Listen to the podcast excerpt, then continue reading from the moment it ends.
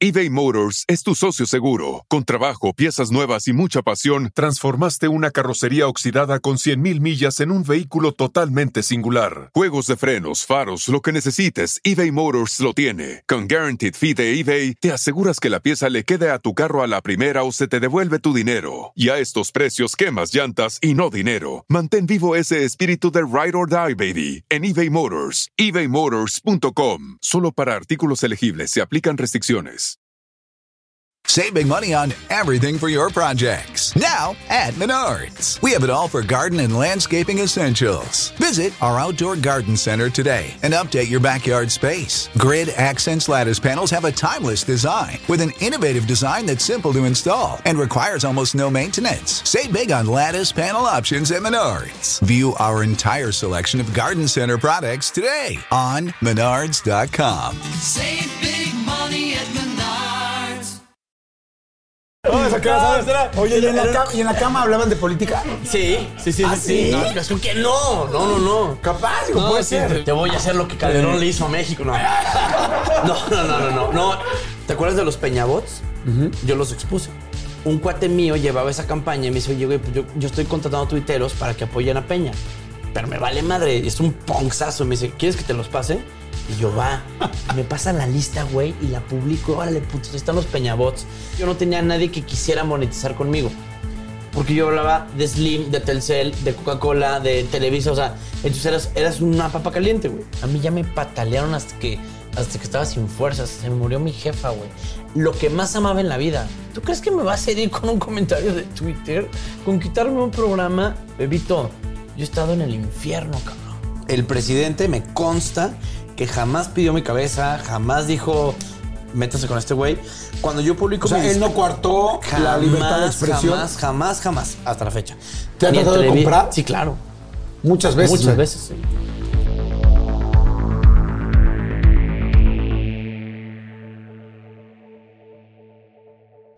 Hola, ¿cómo están? Oigan, pues gracias. Eh, yo sé que se los he dicho varias veces, pero es que está cañón, o sea, está impresionante. ¿A que no puedo decir está cañón? Ah, perdón, ay, ay, ay, Oye, es otro rollo, ¿no? Ay, perdón, perdón. Ups. Que aquí ya no. Ah, ok, ok, perdón, perdón. No, oigan, ¿saben qué? Que en serio está impresionante la cantidad de views, la cantidad de shares, de tanta gente que está compartiendo. Gracias por los comentarios, gracias por todo. En serio, híjole, estamos felices. De parte aquí de todo el equipo, que somos seis, que hacemos este, de los 88 este programa, de los personas. 88 personas que hacemos este, estos, estos documentos o estas entrevistas. En serio, muchas gracias por toda la gente que está en la entrevista y por todo lo que están ayudando. Muchas gracias. Y hoy, bueno, tenía muchas ganas de entrevistarlo. Lo conocí hace como unos dos años y medio, ya lo admiraba yo mucho, me cayó increíble, me di cuenta que era un tipazo y, bueno, el tipazo es lo más importante porque lo otro ya lo sabíamos, ¿no? Es- está considerado el youtuber más exitoso, tiene radio, ha tenido tele, eh, lo llamaron, inclusive cuando llegó de Chihuahua a México ya querían que dirigiera todo un periódico ha tenido muchas cosas muy, muy importantes. Prácticamente 7 millones de seguidores, nada más. Imagínense lo que son 7 millones de personas que quieren saber todos los días lo que dices, lo que comentas y que en muchos de esos casos, en la mayoría de los casos, están de acuerdo. Por supuesto, hay mucha gente que tampoco está de acuerdo y de eso se trata. Precisamente por eso él lo ha hecho también. Pero como les decía, todo eso es bastante, bastante impresionante, pero muy X al lado de cuando lo conocí. Dije, ah, cara, qué chingón una persona. O sea, qué buen pedo de güey. Señor Chumel Torres. ¡Amigo! Güey, invitaré a otro güey. No, es un tipazo, güey. Me dije, ah, pues ahorita va a beber. Un Luisito comunica, güey. Alguien así cabrón. No sé, cabrón. ¿Cómo estás, Chuelito? Bien, carnalito, muy Qué bueno, ¿ok? Entonces. ¿hoy whisky? Hoy, hoy se bebe, bebé. Ok, hoy se, bebe. bebé. Señores, por favor, ya saben de qué se trata esto. A ratito nos vamos a echar la última y nos vamos. Así es que la idea es que ustedes una vez a la semana se tomen algo con nosotros. Una chela, un café, un whisky, un mezcal, un tequila, como lo estoy haciendo yo en ese momento. Es que realmente tomen algo rico, que se Sí. la pasen bien y que lo disfruten. Usted, señora, diga que es café, pero échale un piquetillo ahí. que estás tomando? No, un café normal. Pero que traiga ahí veneno. Tú eres de Chihuahua. Sí. El día que tú y yo nos conocimos, platicamos chidísimo. En serio, no saben lo padre que platicamos y lo bien, la buena vibra que, que- que me generaste.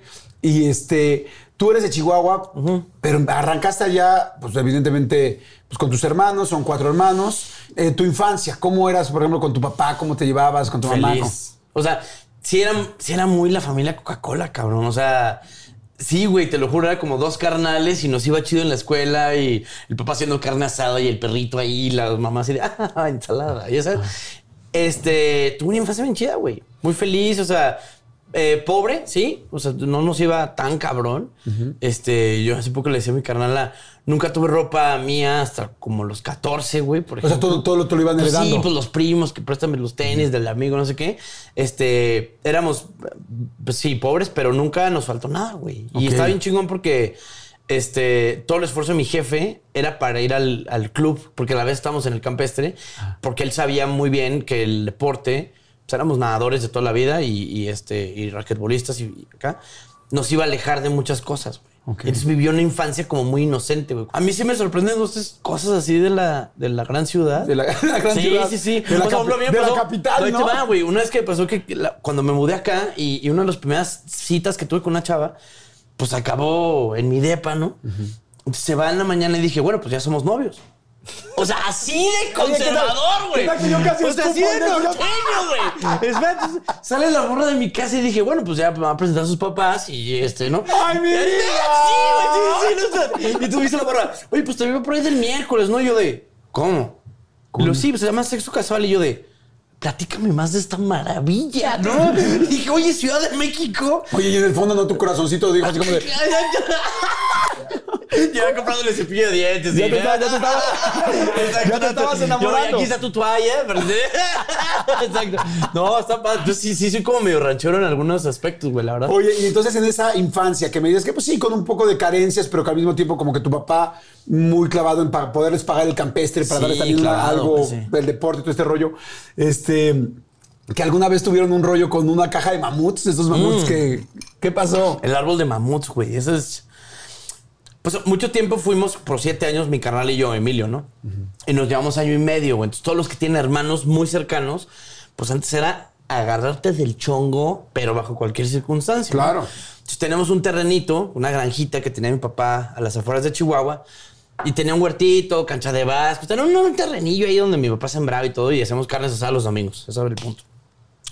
Y mi jefe un día compró una caja de mamuts del, del, del pastelito. Este Sí, que me sí, sí. Este, y viene el número impar, güey. Entonces comes 1, 2, 3, 4, 5, 6, 7, güey. Y mi yo fue de, güey, pues rífate, pues rífate tú, pendejo. O sea, y entonces nos empezamos a agarrar vergazos, güey. Y mi jefe, para evitar la trifulca, dijo, güey, a ver, espérate. No sabe rico un mamut a la mitad.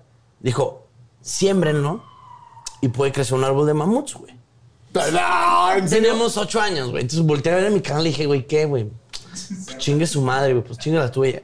Y mi o papá... sea, el mamut que se estaban madreando Ajá, dijo, sembremos. Dijo, siémbrenlo y, va- y va. Y nosotros, pues va, güey. Él de seis, yo de ocho, dije, pues órale, güey. No, y con ese pedo de la reforestación Ajá, está bien, ¿no? Sí, aparte Chihuahua es muy fértil. Entonces, este, nos dio dos palas y empezamos a cavar. Y sembramos el pinche mamut y nos quedamos ahí viendo, güey. Y ahí descubrimos que la naturaleza es muy lenta, güey, ¿no? Entonces, pues ya se acaba el domingo, la mano, no sé qué. Y mi papá, muy listo, en la semana nos iba diciendo, oye, pues no, ya aprendió. Ya aprendió que decir que ya brotó una plantita. Entonces, no mames, chinga más, ¿no? Y entonces en la semana nos iba diciendo, no, pues ya este, está dando ahí los frutillos, están como muy chiquitos, pero yo ocupo el domingo ya Pero ustedes no iban al terreno, no, evidentemente. porque íbamos solo los domingos. Ok. Ajá, pues, estamos en la escuela.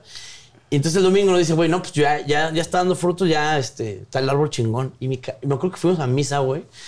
Y yo estaba de, pinche padre, apúrese, güey, que estoy a nada de ir a mi árbol de mamuts en el terreno. no, güey, o sea, yo estaba así de, güey, iba en el coche, en el carro ahí con mi canal y así de, ¿qué vamos a hacer con tanta riqueza, güey? tanta abundancia, güey. Llegamos, abrimos la, la- la- el portón del terreno, güey, y un nogal, efectivamente, con 20, 30 mamuts colgando, y Emilio y yo así de a la ching. Yo me acuerdo que pensé realmente, dije, ya no necesito nada más en la vida, güey. O sea, ya, ya tengo mamuts, tengo salud. Yo creo que ahí estamos, ¿no?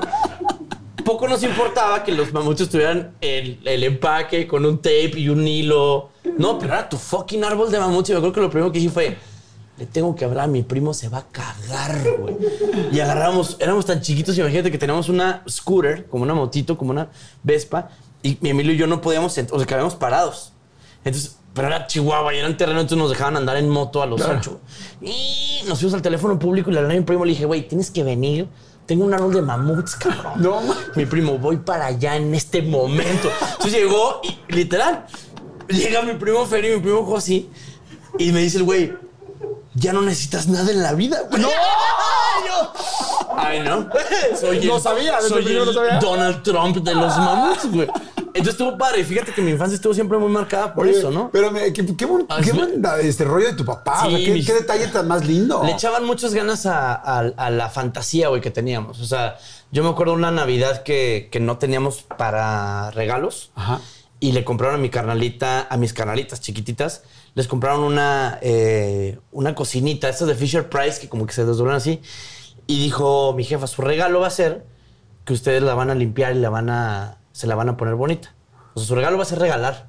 Ah, Y güey, o sea, fue muy importante porque yo tenía 11, 12 años, güey. Qué padre. Y entonces ahí me hicieron ver como, güey, pues que se rifaban, ¿no? O sea, la verdadera magia detrás de eso es como dos güeyes, puta, haciendo lo que podían Claro. para que la pasaras chido. Y ¿no? esas cosas son muy lindas. yo creo que eso lo agradece mucho Sí, más. güey, sí, sí, sí. Este, o sea, cuando te das cuenta y cuando creces y te das cuenta que tus papás hicieron todo esto por ti. Ese es, güey, una caja de mamuts cuesta 40 pesos, güey. Menos, yo creo, güey. Pero el hecho de ponerles Claro. tapes y el hilito y mi jefa en la pinche escalera y mi jefe No, también. está precioso. O sea, esas son bolas, ¿Cuándo esas son paternidades. ¿Cuándo, cuándo te enteraste No, que, no, años que, que no había árboles? de- porque sí sabemos ya que No, no hay ajá, árboles. de-. ¿Qué? Mamumex les va, va a tronar. ¿no? Este, yo ya sembrando árboles, no. Este, no, la verdad es que años después, pero incluso bien raro, güey, porque uno como chavito es muy ingrato, no me acordaba ni de la historia, güey. Entonces una vez estábamos en Twitter, cuando todos nos amábamos en Twitter, este, y, y dijo O sea, los brother- primeros dos días de Twitter, ¿no? Ah, exacto, la primera semana de Twitter. Y alguien, este, tiempo de tener una cuenta, me dijo, puso así como hay que hacer una dinámica y cuenten su historia más bonita de la infancia. Y dije, puta, me acordé de esa, güey. Y, y así hay 20, ¿no? O sea, era. Mi papá nos, nos mamaba cuando salió la película de Popeye, ¿no? ¿Te acuerdas? Sí. Y nos hacía pipas con elotes. un- o sea, un elote. ¡Ay, qué buena este, onda! Y, una, y un palito. Entonces era nuestra pipa de Popeye o que yo así quiera ser ninja. Y compré un pasamontañas y le puse ahí una. Ay, ¿cómo no, fui? ¿Cómo, fui. ¿Cómo no fui yo también tu hermano? Sí, O no, güey. Es que la neta. güey. Y nos incentivaban un chingo eso, güey. O sea, ¿Cuántos años tienes? Puta, Tenía como 10, güey. No, no, tú ahorita cuántos tienes. 38. En ATT le damos las mejores ofertas en todos nuestros smartphones a todos. ¿Escuchaste bien? A todos. A los que toman juntas de trabajo desde el celular y los que las toman desde la comodidad de su cama. A los que nunca traen funda y a los que traen funda cartera. A los que se tardan dos semanas en contestar y a los que contestan con notas de voz eternas. A los influencers y a los que tienen su cuenta privada. A los nuevos clientes y a los existentes. ATT le da sus mejores ofertas en todos sus smartphones a ti y a todos, porque conectar lo cambia todo. Las ofertas varían por dispositivo, sujeto a términos y restricciones. Visita att.com o una tienda para más detalles. Oigan, y- ay, me acaba de dar muchísima hambre, pero bueno, no, saben, de repente me entran así esos, esos hambrismos tremendos. Perdón si pudieron escuchar inclusive mi estómago, porque bueno, estos micrófonos lo captan literal todo. Pero es que estaba pensando en el McCrispy de McDonald's. O sea, ¿ustedes ya lo probaron? No, no, no, no, no. Es que, bueno, si ya lo probaron, seguro me entienden. Es un sándwich de pollo crujiente, jugoso y al mismo tiempo picante. ¡Ah! Viene con unos pepinillos deliciosos y te lo sirven con una salsita picante que está así en todo el pan. Uf. Y si lo pides con un Sprite, no sé por qué, pero se siente que pica todavía más. En serio, qué hambre me dio. Me- Mejor le paro porque si no, no voy a poder seguir con la entrevista de hoy. Ustedes que pueden, disfruten de su McCrispy en McDonald's o pídanlo por el app desde sus teléfonos. Seguimos. O sea, te llevo 10 10. Bueno, y por ejemplo. sido tu hermano mayor. Sí. Ahora. Y, la- y fíjate, por ejemplo, una vez. ¡Es mi árbol! Le hicimos esa, esa, esa, esa a un cuate mío con su hijo que era fan de Avengers. Entonces le, le rentamos a mi compa el traje de Iron Man, pero de los metálicos chingones. Entonces yo llegué y el niño era, era chavito.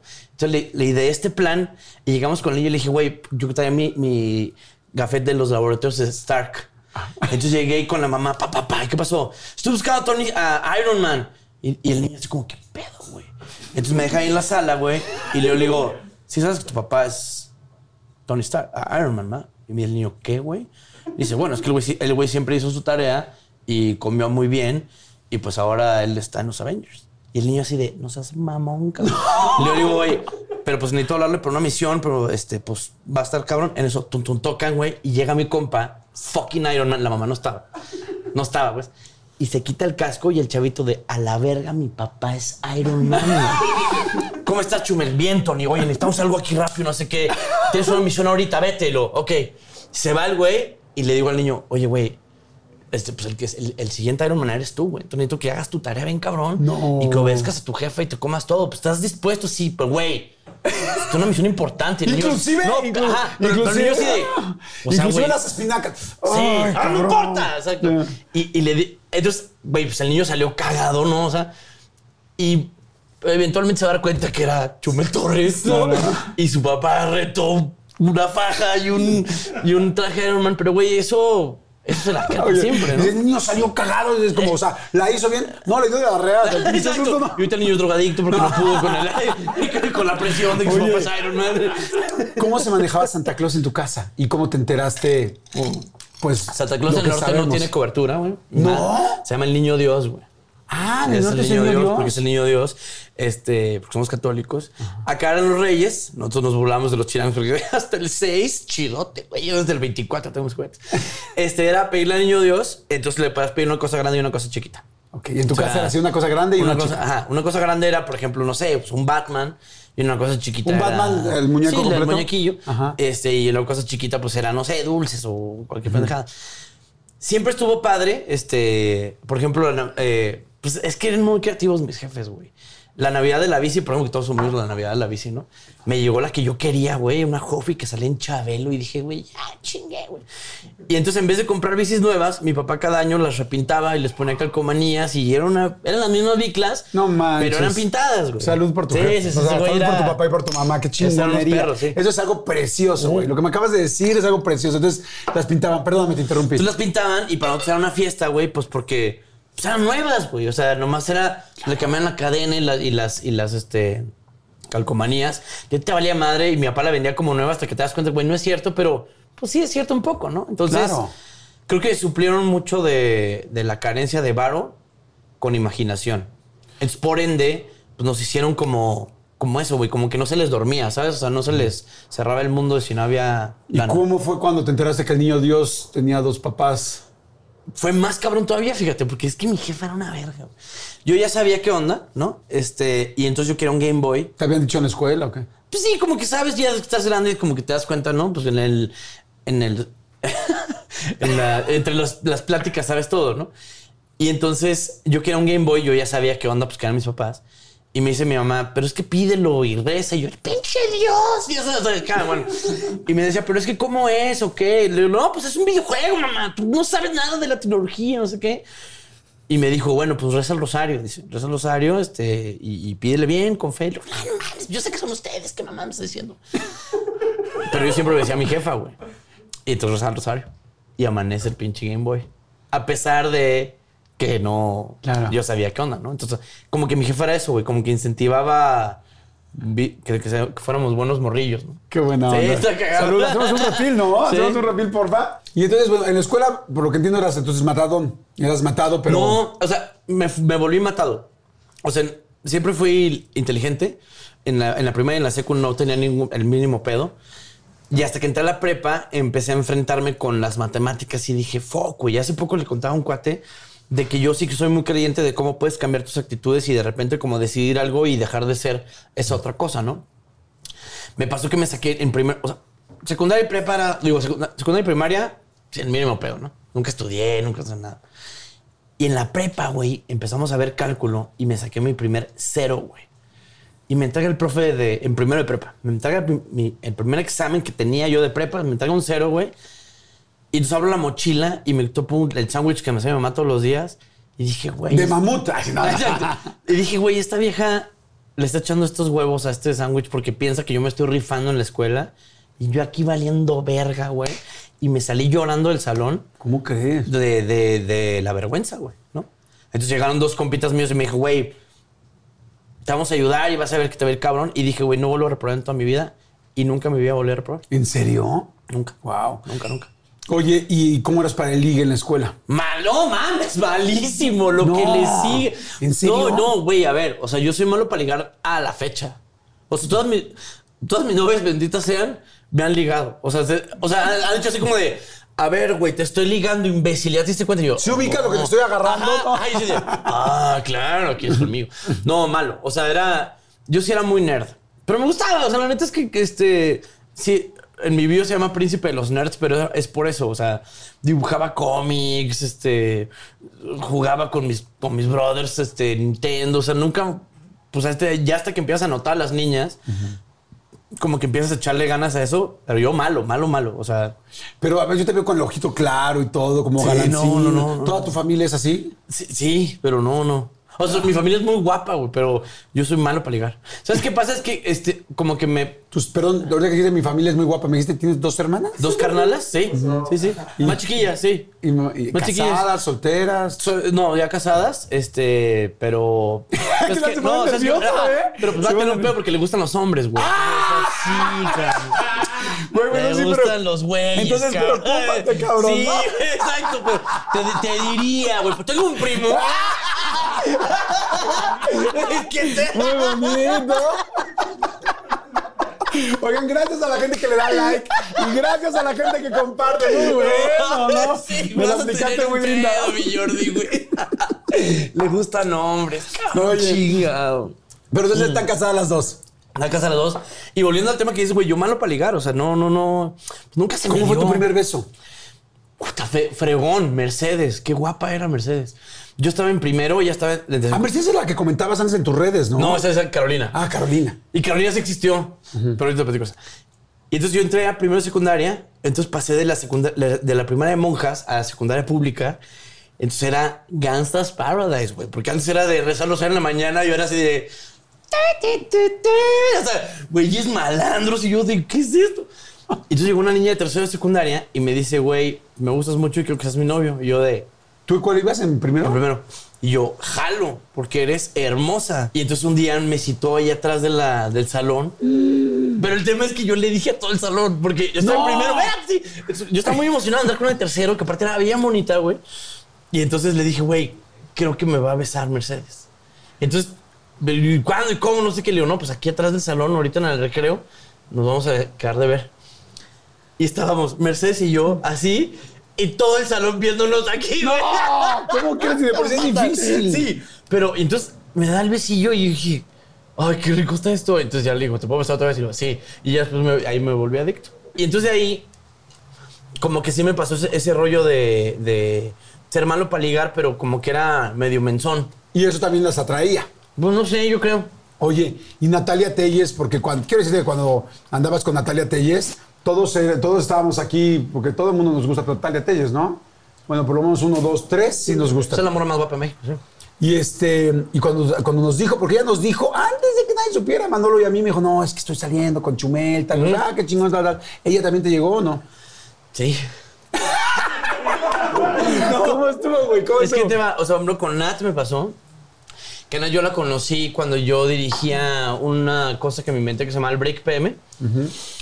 Y fuimos al, al Vive Latino y de repente vi pasar a Sailor Moon y dije, güey, ¿quién es esta morra, güey? Me Sí, dijo, porque "Güey, sí es Sailor Moon". No mames. Me dice, me dice Juan Ugarte, un amigo actor. Me dice Natalia Telles. Le digo, güey, ¿qué pedo es la morra más bonita del país? Eso fue hace años, ¿no? Y entonces pasaron tres años este, y yo empecé a hacer mi proyecto. Yo a Natalia la conocí tres veces. Y yo así, ah, pues, me entrevistó una vez, como que nos topamos a un evento, Y otra desde vez. ahí, cuando te entrevistaba, estabas haciendo. Yo, ajá, yo así, con corazones en los ojos, güey. Y, y la morra como que le valía madre, es bien distraída.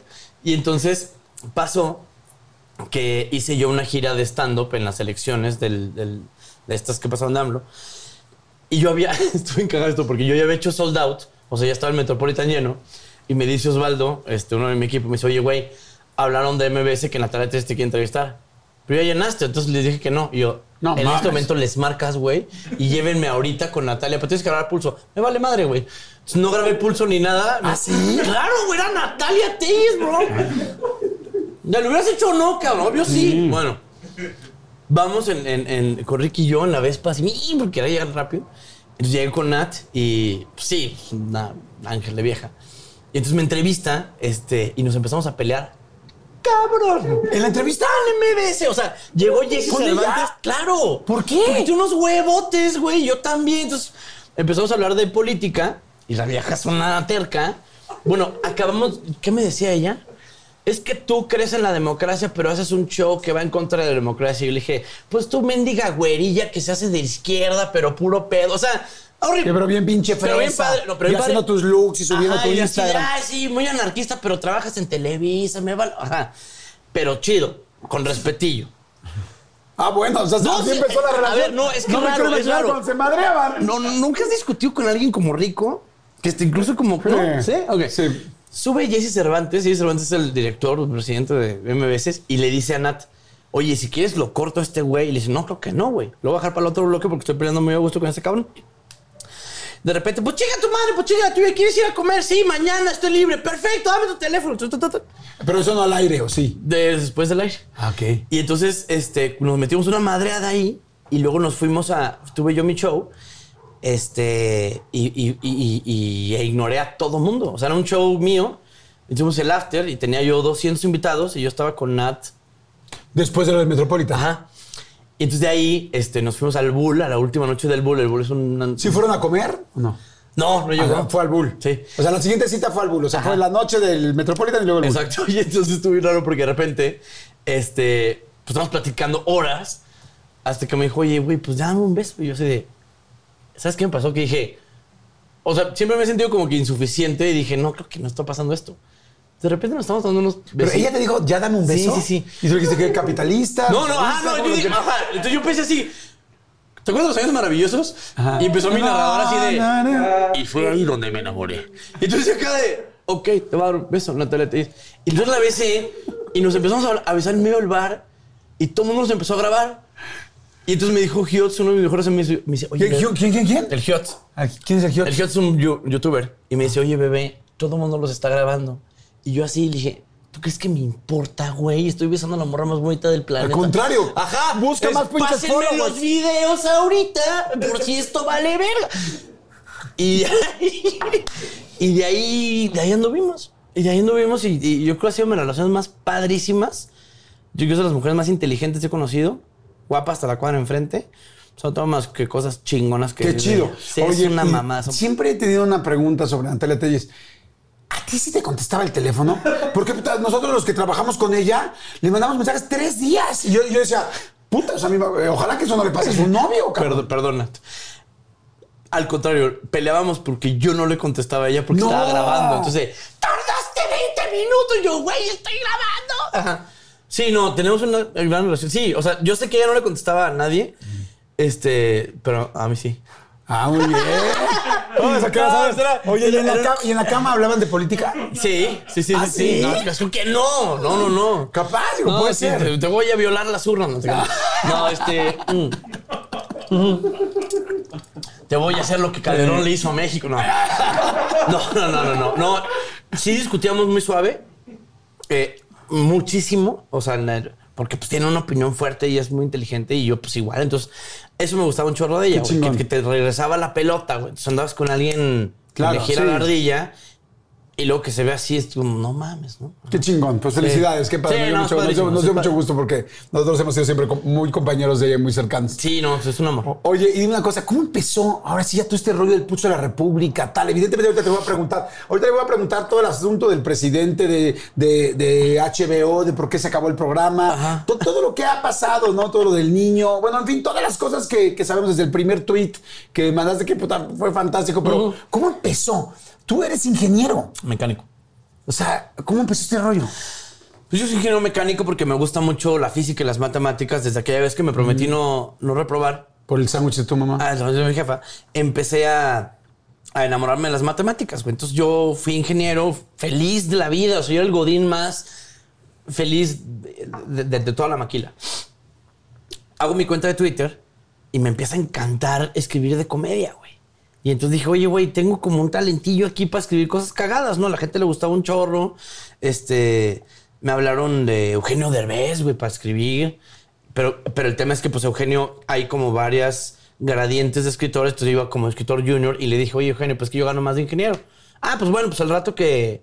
O sea, pero eso fue porque te veían el, En Twitter. En Twitter. Y entonces así empezó a pegar, como que me empecé a hacer popular en Twitter. Y acabando la, la- mi turno de la maquila, yo no tenía tan buen internet en casa y no tenía una compu tan chida. Y entonces lo que hacía es que aprovechaba mi, mi después del turno pa- pa- para ver YouTube. Y entonces un día me topo a Jon Stewart y a Stephen Colbert con el Colbert Report. Y como cuando descubres a los Beatles.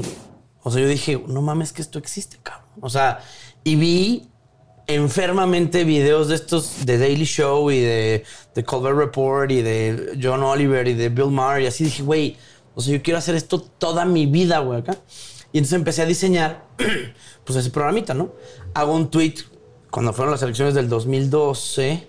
Ahí descubrí que la gente estaba polarizada. Por ejemplo, yo ponía un tuit de burla a Josefina Vázquez Mota y todo el mundo decía de sí, a huevo. Ponía un tuit y era como de, güey, no mames, qué pedo, pinche vendido. Y dije yo, ¿cómo, güey? La gente sí es fan de esto. Algo que empezó por ejemplo, un día. ¿Te acuerdas de los peñabots? Yo los expuse. Un cuate mío llevaba esa campaña y me dice, oye, güey, pues yo, yo estoy contratando tuiteros para que apoyen a Peña. Pero me vale madre, es un ponzazo. Me dice, ¿quieres que te los pase? Y yo, va, me pasa la lista, güey, y la publico. Órale, putos, ahí están los peñabots. Y todo el mundo, todo el Twitter fue de, no mames, qué cabrón. Este güey se está metiendo en estas como el cosas. primer Anonymous, ¿no? Sí, O sea. y ahí te va, güey. Y todo el mundo, güey, es indignante, qué peña, este que aquí met- metidos en Twitter. Y me dice el mismo, güey. Dice, oye, también coordino los de AMLO, güey. ¡No! Te los paso, jalo, güey. ¿Cómo Órale. crees? Me dice, güey, están los AMLObots. Y la respuesta fue, ¿por qué vamos a confiar en tu lista, Chumel? O sea, dije yo, dude, hace día y medio estábamos todos en, ¿no? Entonces ahí entendí rápido quién era Andrés Manuel. Sacó una cosa que se llama la Secretaría de la Honestidad. Y yo dije, en un tuit ese, puse, AMLO propone crear la Secretaría de Honestidad. Ojalá pronto proponga la Secretaría de dejar de valer tantísima verga, ¿no? Me acuerdo, ese fue el tweet. Y entonces... Un tweet fuerte. O sea, que llamó la atención muy Pues llamó la atención muy cabrón porque lo, le dio retweet Gabriel Cuadri y a las horas lo hacen candidato a la presidencia. Nadie sabe quién era Gabriel Cuadri y se meten a su Twitter y lo primero que había era mi pinche jeta, güey. Y sale con López Dóriga, güey. Y ¿El tweet? El tweet. Un tuitero, Chumel Torres, hizo un tuit tan vulgar que me metieron en un problema legal para poderlo decir, pero se los voy a tratar de explicar. Y lo lee y era la primera vez que un tuitero salía en la tele. Y entonces de ahí me escriben de expansión y me dicen, oye, güey, pues haz una columna de esto que te pasó, ¿no? Un brother que ya me, me, me dice, me gusta mucho cómo tuiteas, siento que puedes escribir bien. Órale, va. Le pido permiso yo a mi jefe, a Toño, en la maquila, para quedarme a hacer mi, mi columna. Publico esta columna, precisamente como relatando todo esto, y me marca como a los dos días el presidente de expansión y me dice, oye, güey, pues es el, la columna más leída del portal. Dije yo, wow, qué mal esta expansión para que yo el- No, o sea, sí está lata de atún, güey. O sea, sí. Entonces me dice, güey, güey, pues hazte una columna quincenal. Y yo, jalo, güey, ¿me vas a pagar? Me dice, pues sí. Dije, chingón, güey. Entonces yo pedía permiso para escribir una columna política sin saber de política. Entonces, básicamente guiones del pulso. Hasta que empecé a ver este, esos contenidos que te digo y le dije Expansión, le digo, oye, güey, pues estaría padre hacer un noticiero. Me dice, güey, pues píchalo, güey. Me compré un, un iPhone y lo grababa yo en mi, en mi, en mi carro, en, la- en el estacionamiento de la maquila. Y ahí practicaba. Antes, ¿no? antes de entrar a chambear. No, hombre, sí, ajá, antes de entrar a chambear. Lo escribía en la noche y en la mañana llegaba como una hora antes y me grababa y de, hola amigos. O sea, pues para mí, mamadas.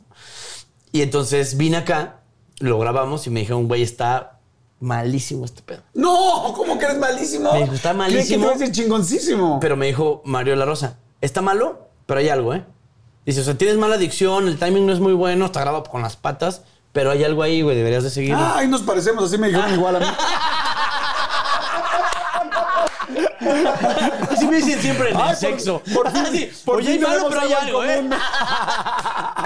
Total, güey, que pues me empecé a, a- a grabar. Y luego dije, ¿sabes qué? Pues es que este es mi sueño, güey. Y entonces renuncié a la maquila. Renuncié a la maquila y me acuerdo que le dije a, Vidal, al director, me dice, güey, pues ¿a qué te va a hacer YouTube, cabrón? Le digo, mira, güey, la neta, por 10 años he sido el mejor Robin de todos los tiempos, le digo. He tenido, he sido el mejor segundo lugar. Siempre, güey. Entonces le digo, tú sabes que soy el mejor Robin. Si quieres un güey que te asista, I'm your guy. Acá voy a ser Batman, güey. A lo mejor, a lo mejor no va a salir, a lo mejor me voy putazos, pero güey, pues va a ser un proyecto mío por fin. Por suerte, el, el director de la maquila era. Déjame que te interrumpa. Sí, sí. Yo también fui el mejor Robin, cabrón. o, o digo yo. No, digo, no. Qué chingón. Y luego. Y entonces era eso, güey. Le decía, me, me dijo el director, me dice, güey, chingón, renuncia, siento que te ves de la verga, me dice la neta. Eso te digo. Sí, claro, pues, pues es Chihuahua y de repente va a ser un noticiero de política que no existe, pues no. Pero me dijo lo bien chido. Si no te va bien, regrésate, güey. Eres ingeniero, aquí vas a tener algo, las puertas abiertas. Si te falla algo, güey, aquí hay casa, güey. Dicho y hecho, güey. Pues me vine para acá y empecé con el pulso de la República. Y bien, güey. O sea, eh, eh, eh, tuvo buena aceptación.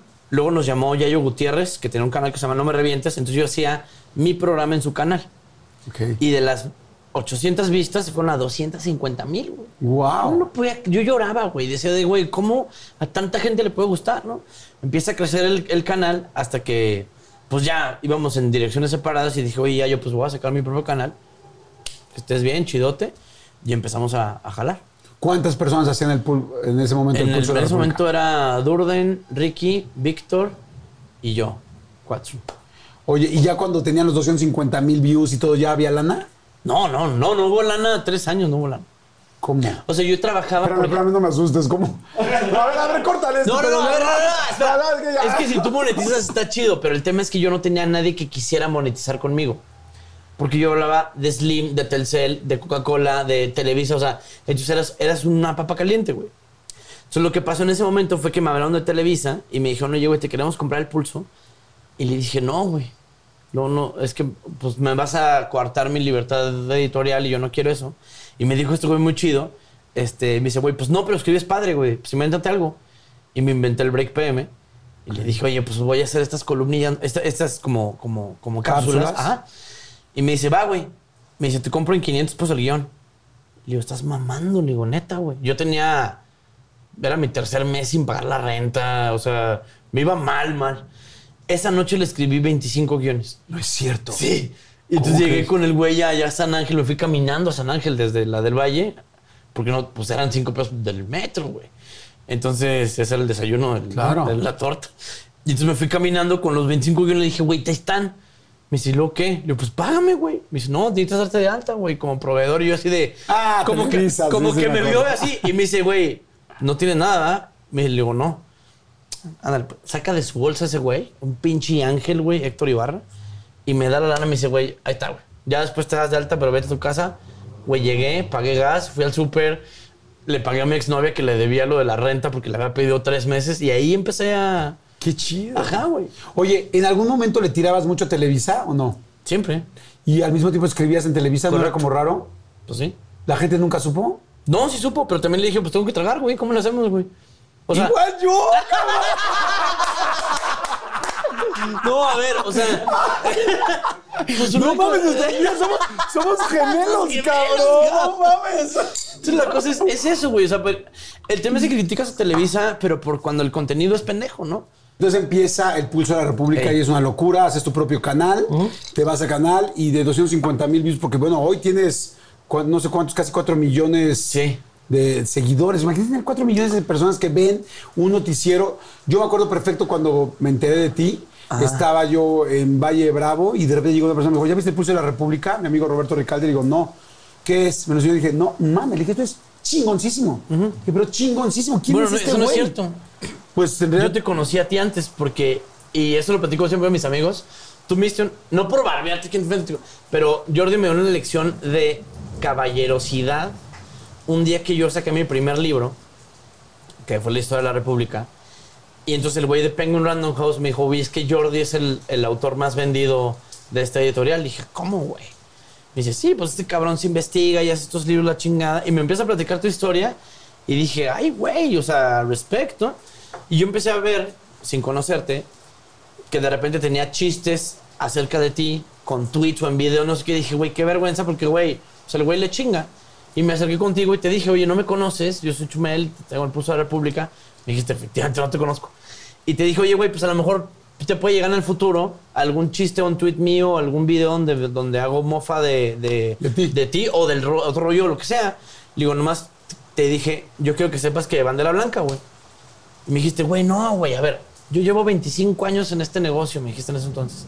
Si a ti te vende boletos echar mierdilla, va, güey. Yo sé que en la vida real no es, no es real. Estés bien, brother, te deseo lo mejor. Y te fuiste. Y yo así de verga, o sea, la calidad de persona que es este cabrón.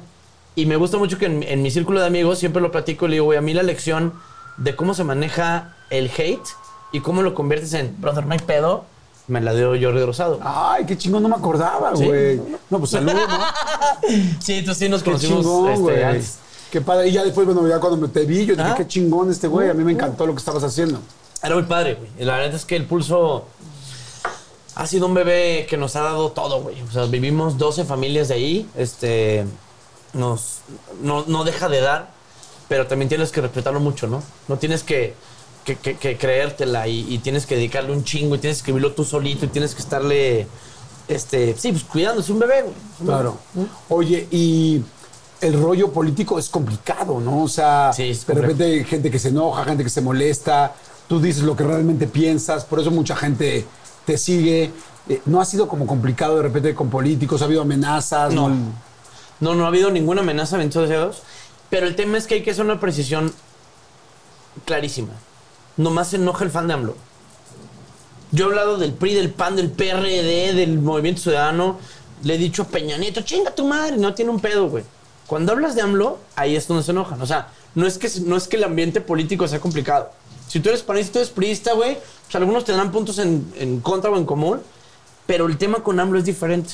O sea, Derbez puede hacer la política, la, la- la comedia política que quiera, habla de Andrés Manuel y es de, no mames, pinche vendido, no sé qué. O sea, hay una cosa O sea, no importa la persona que sea, lo querida que sea, lo respetada que sea. Galilea, cuando- Chicharito, De- Derbez, un servidor, Broso, Loret. Broso, güey. Eran brothers, güey. Broso era el único güey que le daba micrófono a este cabrón. Cuando le empieza a criticar, enemigo del Estado, le dijo a Alex Lora conservador. Alex Lora, güey. O sea, ya estamos locos, güey. Entonces, no es la política. Es este güey. Entonces, eh, procuramos criticar para todos lados. Este, eh, me ha alejado mucho, por ejemplo, de. Procuro no, no tener ningún nexo con ningún político. ¿Te ha Ni tratado de comprar? Sí, claro. Muchas veces. Muchas veces, sí. Muchas veces. La, la- la última vez que estuve bien padre fue. Me habló un señor y me dijo que me ofrecía tanto dinero por hablar mal de. Ni siquiera. No, ni siquiera hablar mal de alguien, hablar bien de otra persona. Y le dije, oye, bro, es que la neta no hacemos esto, güey, pues que estés bien, esto no es mi onda, ¿no? Me habla al día siguiente y me ofrece el doble. Y le dije, mira, cabrón, si tú no me cuelgas ahorita, yo empiezo a grabar esta llamada, güey. Y lo voy a poner en el pulso porque tengo- no tengo un pedo, güey. Yo no soy periodista y me cuelga, ¿no? Entonces al siguiente pulso dije, güey, ya cayó el primero, güey. Y no voy a decir quién es porque es muy conocido. Digo, pero cualquier otra cenita, cualquier otro WhatsApp, cualquier otro regalito, le digo, güey, lo voy a poner acá para que vean la clase de mierda que son. De todos los partidos, güey. Y ya, de ahí se alejamos a los buitres y luego de ahí, güey, me despedió una suma importante de dinero. Pero me habló Madam Secretary Albright y me dijo, oye, quiero que hagas una conferencia en el Capitolio acerca de libertad de expresión en México. Wow. Entonces, eso me valió, eso, güey, la honestidad, güey. O sea, dar un discurso en el Capitolio y que Trevor Noah, el güey que hace Daily Show, fue- yo abrí y él cerró. Y cuando baja él me dice, güey, ah, you're the Mexican guy. Y le digo, sí, I'm the Mexican. Me dice, güey, you do a fine job. Entonces, pues sí, por un lado te despides de un dinero que, güey, te pudo haber pagado una puta casa o, o a mis carnalas algún seguro, no sé. Pero por otro lado, pues te da este tipo de oportunidades en donde de verdad hablas este, con conocimiento y con razón de, de lo que sabes tú. Y lo que sabes es, pues que nunca te vendes, güey. Eso está chido, porque le voy a decir algo. Ahorita que empezamos a platicar, eh, antes de que prendiéramos las cámaras, me estaba platicando Chumel dónde vive. Y, este, y me dijo, bueno, rento un departamento en X lugar. Y después este, me dijo, pero ya estoy comprando uno en otro lugar. Ajá. Pero a mí lo primero que pensé, dije, ah, qué chido. O sea, es como, sé que le va muy bien, pero le sigue chingando. Sí, claro. O sea, porque seguramente si hubieras aceptado cuatro o cinco de estas cosas, ya tendrías No, no, el departamento, No, tres no, casas. porque tres realidad casas, esta claro, gente, sí. pues cuando quiere comprar votos, pues Exacto. compra lo que y sea. es lo que le decía a estos güeyes una vez que nos quiso comprar un empresario muy, muy perrón.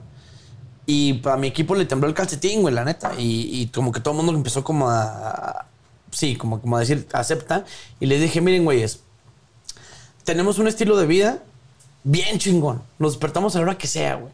La primera cosa que tenemos que hacer es grabar a la una de la tarde, güey. Nos echamos unos whiskies ahorita es que martes, ni siquiera sé qué es. Y, y digo, la gente quiere tener dinero para tener este estilo de vida, güey. Para escribir dos cuartillas y cagarse risa con los compas. Y vamos por todo el mundo, pre-COVID, a, a hacer stand-up y a cagarnos de risa. Le digo, güey, es el que no esté a gusto con esta vida, güey, gánale, güey. Yo no necesito una casa ni un Ferrari, güey. Yo necesito despertarme mañana, güey, y, y estar tranquilo y vivir chido. Y decirle a mi niño, güey, cuando lo tenga, a mi hijo, de, güey, hay que chingarle hay que ser honesto, güey. Pues no puedo decirle eso si, si acepto una casa, un coche, este, una, una cosa corrupta. Porque mi jefa era una gran demócrata, güey. Ella pasaba por sus amigas cuando iban a, cuando había elecciones, pasaba en su troquita y la subía a todas las vecinas a ir a votar. No puedo hacerle eso a la memoria de mi jefa, güey. Claro. Y no puedo hacerle eso al futuro de mi hijo y decirle de, no, chingale, tienes que ser un gran hombre, güey. Y le dice, sí, pendejo, pero aceptaste dinero de un partido político y por eso tenemos este cantón. No, güey, el tema es que hay que chingarle. Y, y, y te sabe diferente, ¿no? Claro. Te sabe diferente una casa que te compras tú, te sabe diferente una cita donde invitas a una morra a un bonito restaurante y dices, güey, esto es de mi lana, güey, ¿no? No es como que me pagaron un favor, o sea, no sé, güey, a lo mejor no sé si es por norteño o por conservador, pero se me hace que así no es el mexicano, güey. Se me hace que por eso no duran las cosas a la gente que hace trampa, ¿no? Salud, amigo. Salud. Refila a toda la gente lo que estén tomando. vayan por más chela. Lo que estén tomando, si están un whisky, una chela, un tal. Pero, por favor, la idea de este programa o de esta grabación, de esta entrevista, siempre de la entrevista, es que se echen un drink con nosotros. Así que vamos a refil. Vamos a refil. Oye, ¿cómo manejas el rollo de los haters? Se- de repente Está- sí se puso duro con el rollo de Se AMLO puso y todo eso. perrón ¿no? con lo de AMLO, pero es que, digo, volvemos al tema, güey. Sé de dónde viene. Eh, sé que viene desde un... Y to- y to- algo muy importante que le pasa con el pulso. Hacemos la tarea y lo que decimos son cosas reales. No me estoy inventando nada. Está en video todo lo que decimos. O sea, si yo editorializara mi opinión y que dijera lo que yo creo que quiero que sepas, es de no, güey. El señor la está cagando y nomás estamos poniendo los videos, güey. O sea, el vato dijo, jaja, ahí están las muertes. Eso pasó, mi rey. Y te lo pongo en video. Pues el tema es que te caga, ¿no? Si es. El, el rollo en realidad es que resulta muy molesto que sea divertido, inteligente y popular el pulso de la República. Entonces, es, es eso, o sea, es- es- eres el troll perfecto. Cuando viene el hate, cuando viene este tipo de, de reacciones, pues entiendes de dónde viene, ¿no? Claro. Pero no, yo no entendí, por ejemplo, la reacción que vino con este tema que nos pasó con el con la Pred, Beatriz Gutiérrez, Andrés Manuel y su hijo y yo. Cuando se cancela el Congreso, ese con, el, Ah, el Congreso. la- la- porque, a ver, para que la gente No, lo entienda. Facebook Live. Exacto. Claro, para que la gente lo entienda. O sea, al principio la CONAPRED iba a ser Un foro. un, foro contra el racismo. Y la discriminación Y la discriminación. Y íbamos a estar Maya Zapata, este, Alejandro Franco, Tenoch Huerta y yo. Y entonces. Me ahí- invitan, yo le dije a la morrita, le dije, oye, güey, ¿sabes qué? Este, no está padre que me invites porque yo sé qué va a pasar con esto y a la gente le va a, pues, a cagar que yo esté en ese foro. Y me dijo la chava con la premisa, güey, no, pues la neta es que estaría padre que estuvieras ahí, que se escuchen todas las voces. Dije, ah, pues jalo. Perfecto. Entonces, tú dices sí. Después de esto, no sé si fue primero la primera dama o fue primero la mañanera. Fue primero Gabriela Barkentin anunciando que voy a estar ahí y de ahí se enoja la primera dama. Y dicen que cómo es posible que Chumel Torres, que antes ha sido racista o que ha tenido comentarios muy racistas, No, pues que- vaya a estar no. en un foro de, de esta envergadura, ¿no? Bueno, de, este el tema. tema es que este, cuando hablé con Mónica Maxice, que era la directora del hoy difunto Conapred, perdón, Conapred, este, le dije eso, güey. O sea, a ver, yo hago chistes de lo que sea, ¿eh? De mujeres, hombres, fifís, chairos, UNAM, este, y TAM, ¿no? O sea, el tema es, aquí es plural, cabrón. Jamás he hecho yo un sketch vestido de indígena. Jamás he hecho yo un sketch que sea diminishing, porque yo sé pues, que eres público y que no, que no haces ese tipo de cosas. El tema es que yo sé qué, qué es lo que afecta y es que haces una opinión pública pues de un tema que afecta a la izquierda mexicana y eso pues no se toca tanto. eBay Motors es tu socio seguro. Con trabajo, piezas nuevas y mucha pasión, transformaste una carrocería oxidada con 100.000 millas en un vehículo totalmente singular. Juegos de frenos, faros, lo que necesites, eBay Motors lo tiene. Con Guaranteed Fee de eBay, te aseguras que la pieza le quede a tu carro a la primera o se te devuelve tu dinero. Y a estos precios, quemas llantas y no dinero. Mantén vivo ese espíritu de Ride or Die, baby, en eBay Motors. ebaymotors.com. Solo para artículos elegibles se aplican restricciones. The living room is where you make life's most beautiful memories. But your sofa shouldn't be the one remembering them. The new life resistant, high performance furniture collection from Ashley is designed to withstand all the spills, slip ups, and muddy paws that come with the best parts of life. Ashley high performance sofas and recliners are soft, on trend, and easy to clean. Shop the high performance furniture in store or online at ashley.com. Ashley, for the love of home. Y cuando, sa- cuando la primera dama dice, hoy pues no estoy de acuerdo, ¿cómo es posible que vayan a invitar a Chumel Torres a este foro?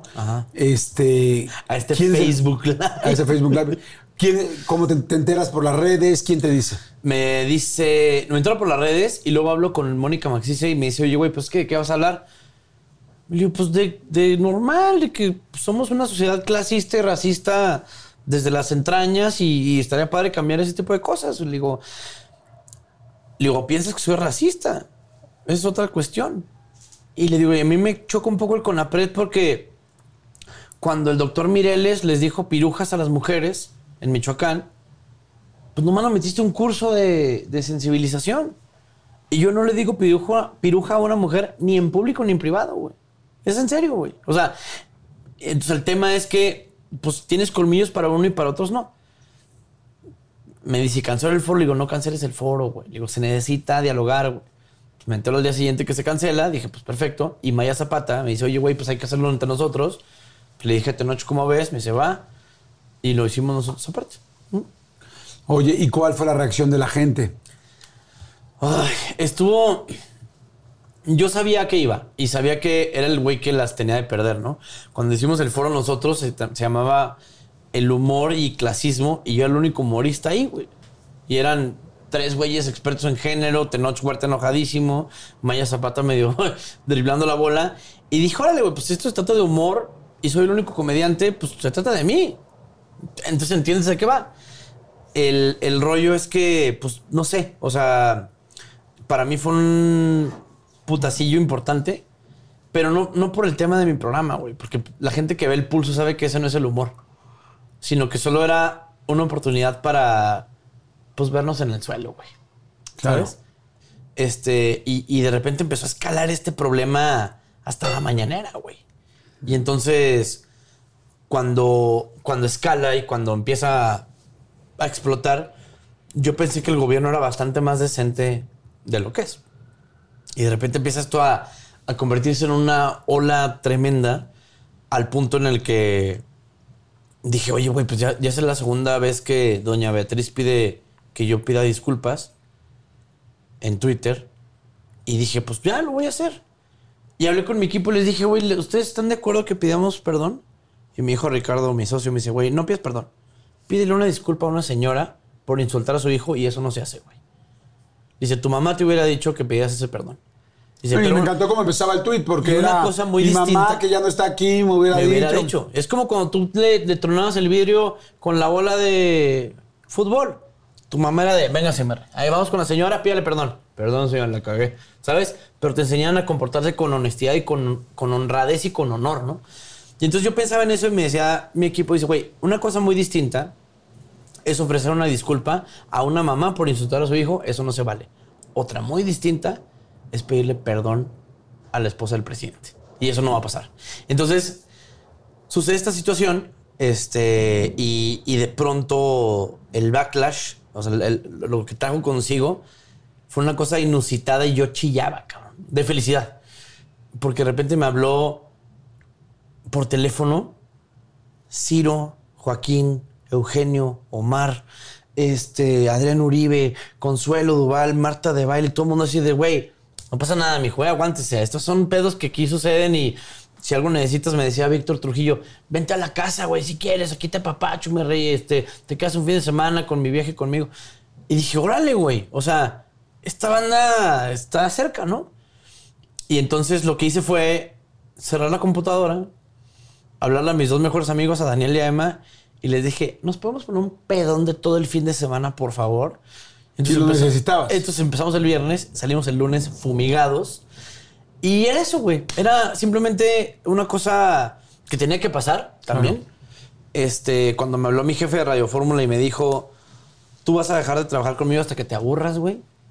Dije, vale, güey, esas son bolas, güey. Ese es un jefe que está detrás tuyo y que te va a saber soportar, güey. Me dijo, sí la cagó mi rey, no pasa nada, nomás ya aprendiste la lección. Como un hijo, güey, ¿no? Y sí, te pega, o sea, sí, sí. Eso te iba a preguntar, o sea, es una vez que pasa esto. No, no te y la neta, Jordi, no me pega anímicamente, güey. Me pega por mis carnales, güey. De que vayan a pensar que estoy triste o que estoy agüitado, de- o de cómo les afecta a ellos, a mi hermana, a mi carnal, que le digan, es que tu carnal está en pedo. O sea, a mí eso es lo que sí me duele, porque mi corazón está ahí depositado. Que me tires a mí, como lo dices tú, yo sé que no es en serio, güey. ¿En ese momento tenías pareja? No, en, este, en ese momento. ¿Qué tal esa Es que cabrón, güey, no. En ese momento, este. Nati y yo estábamos ahí medio viendo qué onda. O sea, andaban medio mal. No, o sea, ya Ah, hemos sea, cortado. a salir. Entonces estábamos como salendillo. Ok. Y, y ella, ella, de hecho, fue este, de las que me dijo como de, güey, pues está chido todo, ¿no? La lección que me dejó fue, hay que empezar a medir tus palabras. Yo, por ejemplo, me sentía bastante menor de lo que era. Y es de, güey, tienes un programa en Radio Fórmula, güey. Tienes un programa de YouTube que ven 3 millones de personas. Es de, güey, empieza a entender la clase de persona que estás siendo, güey. No seas el niño vago de la escuela, güey. Ya empieza a volverte de Chumi bebé, conviertes en Chumel Torres, güey. Para mí esa fue la gran lección de cómo O sea, sape. ¿No lo volverías a hacer? O sea, ese comentario. No, no, no, no creo que sea tan importante. Es un mal chiste, güey. Si fuera un... Ahí te va. Y es como lo, lo que decía Trino. Si fuera un buen chiste, lo repetiría. No es tan bueno, güey. Pero tampoco me arrepiento este, de lo que digo. Porque jamás fue en detrimento de nada, güey. ¿Y te consideras racista o no? No, güey, jamás. No, no. Hubo una parte buena, porque yo me acuerdo, por ejemplo, que yo empecé a ver que gente de todo el mundo empezaba a mencionarte. Sí, la parte buena fue que nos puso, nos sentó en la mesa de los niños grandes. ¡Wow! ¡Qué bonita frase! Entonces ya, ya fue como estar con los, con los Lorets y con los Joaquines y con los Ciros y, y- y- y los Brositos y es como de, ah, ok, ya estoy comiendo en la mesa de las niñas populares. Y entonces para mí fue muy positivo, de verdad, a la fecha. En el, en el, nos subieron los suscriptores 130%. Estamos en cuarto lugar en Radio Nacional. O sea, la gente como que se enteró y fue e- el ratoncito que hirió al presidente, güey. Porque es lo que le decía a un cuate, le digo, pues no dejo de ser un güey normal, güey, ¿no? Que vive en la Roma, o sea, y, y de repente la maquinaria presidencial está encima de ti, es como de, dude, espérame, güey, o sea, pues también soy tu cuñado y tu carnal y el güey que está tomando un café, ¿no? Ahora que el del madrazo fuiste tú, ¿entendiste a muchos otros políticos que a veces los madrazos tú se los has dado también? Ajá. No, fíjate, porque el, el tema es una cosa y el político yo lo odio por antonomasia. O sea, el tema de alguien querer poder a mí me repele. Porque para mí querer poder político es alguien que no logró obtener el poder o por talento, o por guapo, o por inteligente, o por social. Lo quiere a través de otra vía, ¿no? Y entonces, el tema de lo que yo hablo, por ejemplo, con los políticos y de lo que hacen, es que están gastando dinero público, es que no se compran medicinas para chavitos que están enfermos de cáncer, es que eh, ponen detentes en vez de la cura del COVID. Y lo mío fue poner un apodo, güey. Está mal. Entiendo perfecto, güey. El rollo es que yo no le cuesto a nadie que esté en un hospital esperando. Yo no cuesto una carretera, güey. Yo no cuesto, tú no me pagas tus impuestos. Mi dinero yo lo gano porque alguien tuvo la pésima idea de contratarme en Radio Fórmula, tuvo la pésima idea de darme un programa en HBO y YouTube me sigue pagando. El tema es que yo no cuesto, güey. Lo que está pasando con los políticos es que yo sí les pago, güey, para que hagan las cosas bien. Y entonces de repente me salen con que los niños con cáncer pues lo están usando como una herramienta mediática para desarticular la cuarta transformación. Es como de, güey, no mames, no es así, güey. O sea, no somos lo mismo. Y jamás vamos a ser lo mismo. Y el tema es eso, güey. O sea, mientras tú esgrimas la verdad y, y, y la hagas tanto, no somos perfectos, pero que la hagas lo mejor que puedas, pues eres alguien honesto, güey. Y tú duermes tranquilo, güey. Para mí el éxito es que a tu hijo nunca se le olvide que pegaste unos mamuts y los colgaste en un árbol y le hiciste creer que tenía un árbol de mamuts, ¿no? Claro. Eso es vivir para siempre. Completamente de acuerdo. Salud, amigo. Salud. Creo que ese señor necesita un refil. Sí, yo creo que sí. ¿Qué? La penúltima. la penúltima y nos vamos. La otra última. La otra La última, otra nos última. La última, ahora sí, final, final. Bueno, hubo un extra. En este programa hubo un extra. No importa. No importa. Es fin de semana. Oye. En, en nuestras mentes. Oye. En nuestras mentes. Estamos en pandemia. ¿Quién va a ir a- Nadie va a manejar. Oye, ahorita que estamos en todo este tema, ¿sí, te cancelaron el programa de HBO por esto? Ah. Ah, oh, a ver. Es que no, o sea, sí cancelaron el programa, pero más bien porque llegó muy alto. O sea, eh, se enteró Time Warner y como que tiene este tema. Los O sea, wokes es muy alto, no estamos hablando del presidente, estamos hablando del presidente. de Time Warner. No, eso no les importa. Este, ahora, hay que hacer esa distinción. El presidente me consta que jamás pidió mi cabeza, jamás dijo, métanse con este güey. Cuando yo publico O sea, mi él no coartó la libertad de expresión. Jamás, jamás, jamás, hasta la fecha. Es importante decirlo, eso también es muy importante. sí. O sea, sí el SAT nos está persiguiendo un poco, pero, este, pero la neta es que nunca llegó ese, ese tema desde allá, ¿no? Cuando puse la disculpa a la señora Beatriz, me escribió alguien muy picudo de Palacio Nacional y me dijo, güey, ya no tenemos un pedo, todo está bien, güey, pero cómo llevarla en paz, chido te compare. Ya, se acabó el tema. Y acá, este, lo que pasó con HBO, pues fue que decidieron uh, la terminación del programa. Ya era nuestra última temporada también. Este. Y de pronto, güey. Este. Pues sentí como cuando. No me afectó anímicamente, de verdad, bien Dios. Sentí como cuando vas a cortar con tu morra, pero ella te corta primero. Y entonces, eh, de ahí empecé yo a ver a mi niño chiquito, porque me quitaron HBO y empecé a ver cómo el radio y el pulso los hago en media hora, güey. O sea, yo acabo a la una de la tarde ya cambié todo. Y empecé a buscar otros contenidos, me empezaron a hablar de otros networks y me dijeron, oye, güey, pues, ¿qué andas haciendo? Y yo, pues, nada, güey. Yo, pues, invéntate algo ahí, padre.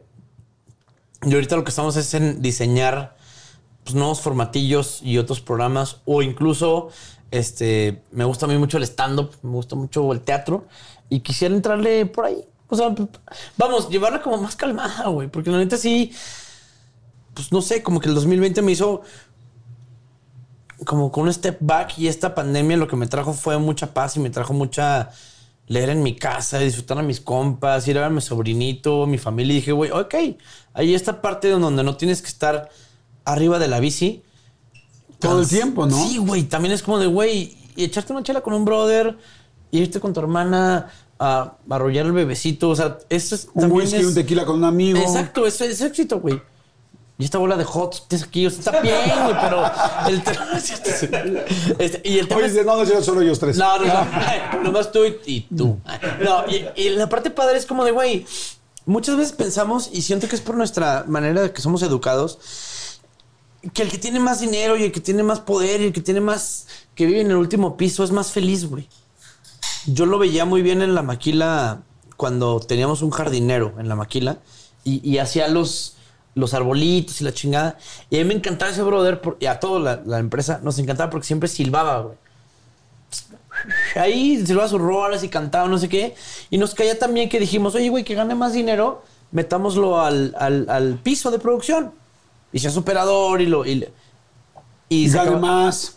y se acabaron los silbidos, güey. Y el güey como que iba triste a trabajar. Le dijimos, oiga, güey, don no sé quién. ¿Qué pasó? Le digo, no, es que me dice, a mí me encantan las plantitas. A mí me gustan los arbolitos y, la- y- dijimos, güey, ahí estaba la felicidad en ese güey. El tema es que nosotros creemos que ganar más significa ser más feliz, güey. Y ese güey hacía lo que le encantaba, ¿no? No importa si ganaba un peso o ganaba 10. Es como decía Van Gogh, el tema es pintar, Claro. ¿verdad? Y hoy tienes programa de radio que es de los número uno de todo, de todo el país. Tienes el Pulso de la República, que es una locura la cantidad de gente. O sea, hay- la mayoría de los programas de televisión no logran ese rating, esa cantidad de personas que te están viendo. Este, has hecho teatro, ha actuado, estando, conferencias, congresos, shows. Es una locura lo que estás haciendo. Este chumel que vemos aquí sentado con sus, con sus jeans negros y su playera negra de Bacardi. este, ese chumel es mucho de lo que él tiene personalmente de, y también es mucho de ese ADN, de esa genética y de esa educación y formación, más que educación, esa formación que dieron tu papá y tu mamá.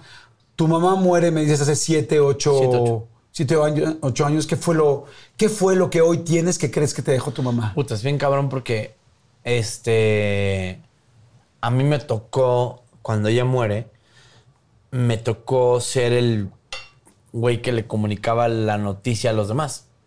Porque yo sí podía con eso, yo sé cortarle el sentimiento a las cosas, güey. Y cuando dice el doctor de, güey, no se va a armar, güey, yo sí podía con eso. Y me tocó decirle a mi papá y a mis hermanos, no va a pasar. ¿De qué murió tu mami, perdón? Cáncer. Cáncer y, y fíjate que bien padre porque cuando pasas esa cosa, güey, este, cuando pues, lo decías tú, no estás aquí, este, cuando te pasan esas cosas, es el, es el máximo puñal en el corazón. Es lo más cabrón que te puede pasar, güey. Que se te muera tu jefa, güey. Y entonces yo, lo- yo siempre digo, ¿tú crees que un hater de Morena me va a herir? Brother, ya estuve en el comal, güey. A mí ya me patalearon hasta que, hasta que estaba sin fuerzas. Se me murió mi jefa, güey. Lo que más amaba en la vida. ¿Tú crees que me vas a herir con un comentario de Twitter? Con quitarme un programa? Bebito, yo he estado en el infierno, cabrón. Fue difícil, fue... Somos muy creyentes y la cosa fue, dijimos, güey, pues no va a pasar no te lo voy a endulzar. Este, y, y- creo que cada quien lo tomó como debía de hacerlo. Y yo lo tomé como una cosa de, de honra. Y dije, Chums, dedícate toda tu vida a que esta cabrona esté orgullosa de cada pinche paso que das. Y el tema es, te lo digo a ti y a toda la gente que nos está viendo, yo no tengo nada de que me arrepienta. Yo no he hecho nada chueco. No por mí, güey. No por el canal, no por la pendeja política. Por esa vieja que me está viendo arriba. Porque yo me tengo que portar bien para volverla a ver. Porque yo creo en eso. Que si me porto bien, voy a morirme y me va a decir, mijo, te portaste muy bien. Y le voy a volver a ver. Y yo soy honesto y soy bueno hasta donde me da. No porque me importe pinche Morena o el PRI o el PAN o los políticos. Porque la quiero volver a ver. Y yo creo, y todos los cristianos creemos, católicos, creemos que pues va a pasar. Y que Diosito es bueno y nos va a poner donde estamos con nuestras jefitas. Y lo vamos a volver a ver. ¿Cuál, es el, ¿Cuál era el nombre de tu mami? Elisa, Elisa Ivonne. Le decían chiquis. Y la parte bien padre de chiquis era que me tocó cuidarla cuando ella estaba muy malita. Y, y nunca me enseñó una cosa bien cabrona. Yo nunca fui el más valiente, güey. Jamás, güey. Siempre como el, como el, el débil del salón y el, el nerdito, excepto ahí, güey. Ahí yo estaba en primera fila, cabrón. Porque esa vieja era la joya de mi corona, güey. Y ahorita, a la gente que ha perdido familia, tienes que comportarte para honrar esa pinche memoria. Y todas las lecciones que te dieron, güey, cumplirlas. Porque la vas a volver a ver. Y más te vale, hijo de tu pinche madre, que honres lo que te dejaron. Porque esa vieja me hizo honesto y bien portado y respetuoso y caballerito, güey. Yo todos los días de mi vida, güey, me despierto y hago lo que esa vieja me enseñó. Perdón, a lo mejor estás de acuerdo conmigo, güey, o no. Pero el tema es que todos tenemos... Todos somos huerfanitos, güey. ¿Qué le dirías a la chiquis ese día que la encuentres? ¿Qué le vas a decir? Le diría, nunca he amado a nadie como te he amado a ti. Y es la parte chingona y es muy necesaria, es muy, es, es muy cierta. Porque cuando ella se murió, yo le dije, le digo, yo me encargo de mis carnales, güey. Déjamelos. Yo ya soy un hombre, yo me encargo de mis carnales y mi hermano y de mi papá que también tiene alcoholismo. Déjamelos, güey. Yo sé ser ese güey. Pero tuve la fortuna de decirle a mi jefa, ya vete, ya estuvo. Ya, ya, no estás chido, güey. Date para allá y yo te alcanzo. En unos años, en 10, en 20, en 15, mañana, pero te voy a volver a ver. Y me voy a portar bien para que te vuelva a ver. Yo me voy a ganar el volverte a ver. Y todo lo que hago, mi Jordi, es para ella. Soy todo de ella. Mi proyecto, mi, mi comunicación, lo que sea, güey. Es para honrar lo que me enseñaron. Chumel, me da mucho gusto, me da mucho gusto conocerte mejor. Me da mucho gusto estar cercano. Gracias, nada. Me da mucho gusto estar aquí. Me quedo sorprendido de, de lo parecido que tenemos la vida. Hemos dado en algún momento un, un mensaje o a veces un obsequio de alguna manera de muy especial, ¿no? Eh, a diferentes personas, diferentes situaciones, pero, pero te mandan algo y te lo quiero dar. y te lo quiero. te lo mandan de arriba. Ya son números pares. ya aprendieron la lección. Te lo mandan de arriba. Y estoy seguro que para nadie de la gente que nos está viendo tiene un significado más importante una caja y un árbol de mamuts como para ti, para tus hermanos. Así es, Merry. Y el tema es lo que dices, ¿no? O sea, el obsequio que hay de este programa o de lo que estamos diciendo para la gente que nos está viendo es, pues los sueños se cumplen. Es una vergüenza, güey. Es una putiza y cuesta un trabajo cañón y parece que no avanzas y parece que estás remando y no vas a llegar, pero se cumplen. Y de repente te llega un pulso y te llega tu Natalia y te llega tu Jordi y te llegan tus carnales y te llega todas esas cosas que no esperabas y de repente tu vida es muy feliz. Entonces, si ahorita tú sientes eh, desesperación, tristeza, ansiedad, porque estás encerrado, porque no has avanzado, hang on. Se pone chingón. Se pone chingón. Te lo dice un nerd igual que tú. Qué gusto conocerte, cabrón. Mi perro. Ábrete, Bien. ábrete uno, ¿no? que se arme la mamutiza, bro. Oye, aparte, yo soy como el el- el güey más, más. Debería ser embajador de Gamesa, güey, porque, ¿no? He needs one. oye, este güey estaba. estábamos. Estábamos en, en un pedo muy real acá, güey. Oye, gracias, amigo. Muchas A gracias ti, por estar aquí. gracias a todos ustedes. Gracias por estar cada semana. Nos vemos la siguiente semana. Que les vaya increíble. Y gracias, Chumel. Muchas gracias y felicidades por todo Gracias, lo que pudimos platicar hoy y sobre todo por abrirte de esa manera. No, pues sí. Que eso es algo que Gracias, bebés. Disfruten. agradezco Bye, bye. mucho y muchas gracias, muchas gracias aquí al Blanco Castelar por todas sus atenciones, por su buena vibra, por su apoyo y además por su cocina que es deliciosa. Gracias, muchas gracias. Vámonos. Chao. Gracias. Nos vemos siguiente semana. Compartan. Es un gran chocolate. Vámonos, chamo. Es delicioso, es delicioso, es delicioso. Whether you're a morning person or a bedtime procrastinator, everyone deserves a mattress that works for their style. And you'll find the best mattress for you at Ashley. The new Temper Adapt collection at Ashley brings you one of a kind body conforming technology, making every sleep tailored to be your best. The collection also features cool to the touch covers and motion absorption to help minimize sleep disruptions from partners, pets, or kids. Shop the all new Temper Adapt collection at Ashley in store or online at ashley.com. Ashley, for the love of home. Angie's list is now Angie, and we've heard a lot of theories about why. I thought it was an eco move. Fewer words, less paper. No, it was so you could say it faster. No, it's to be more iconic. Must be a tech thing. But those aren't quite right.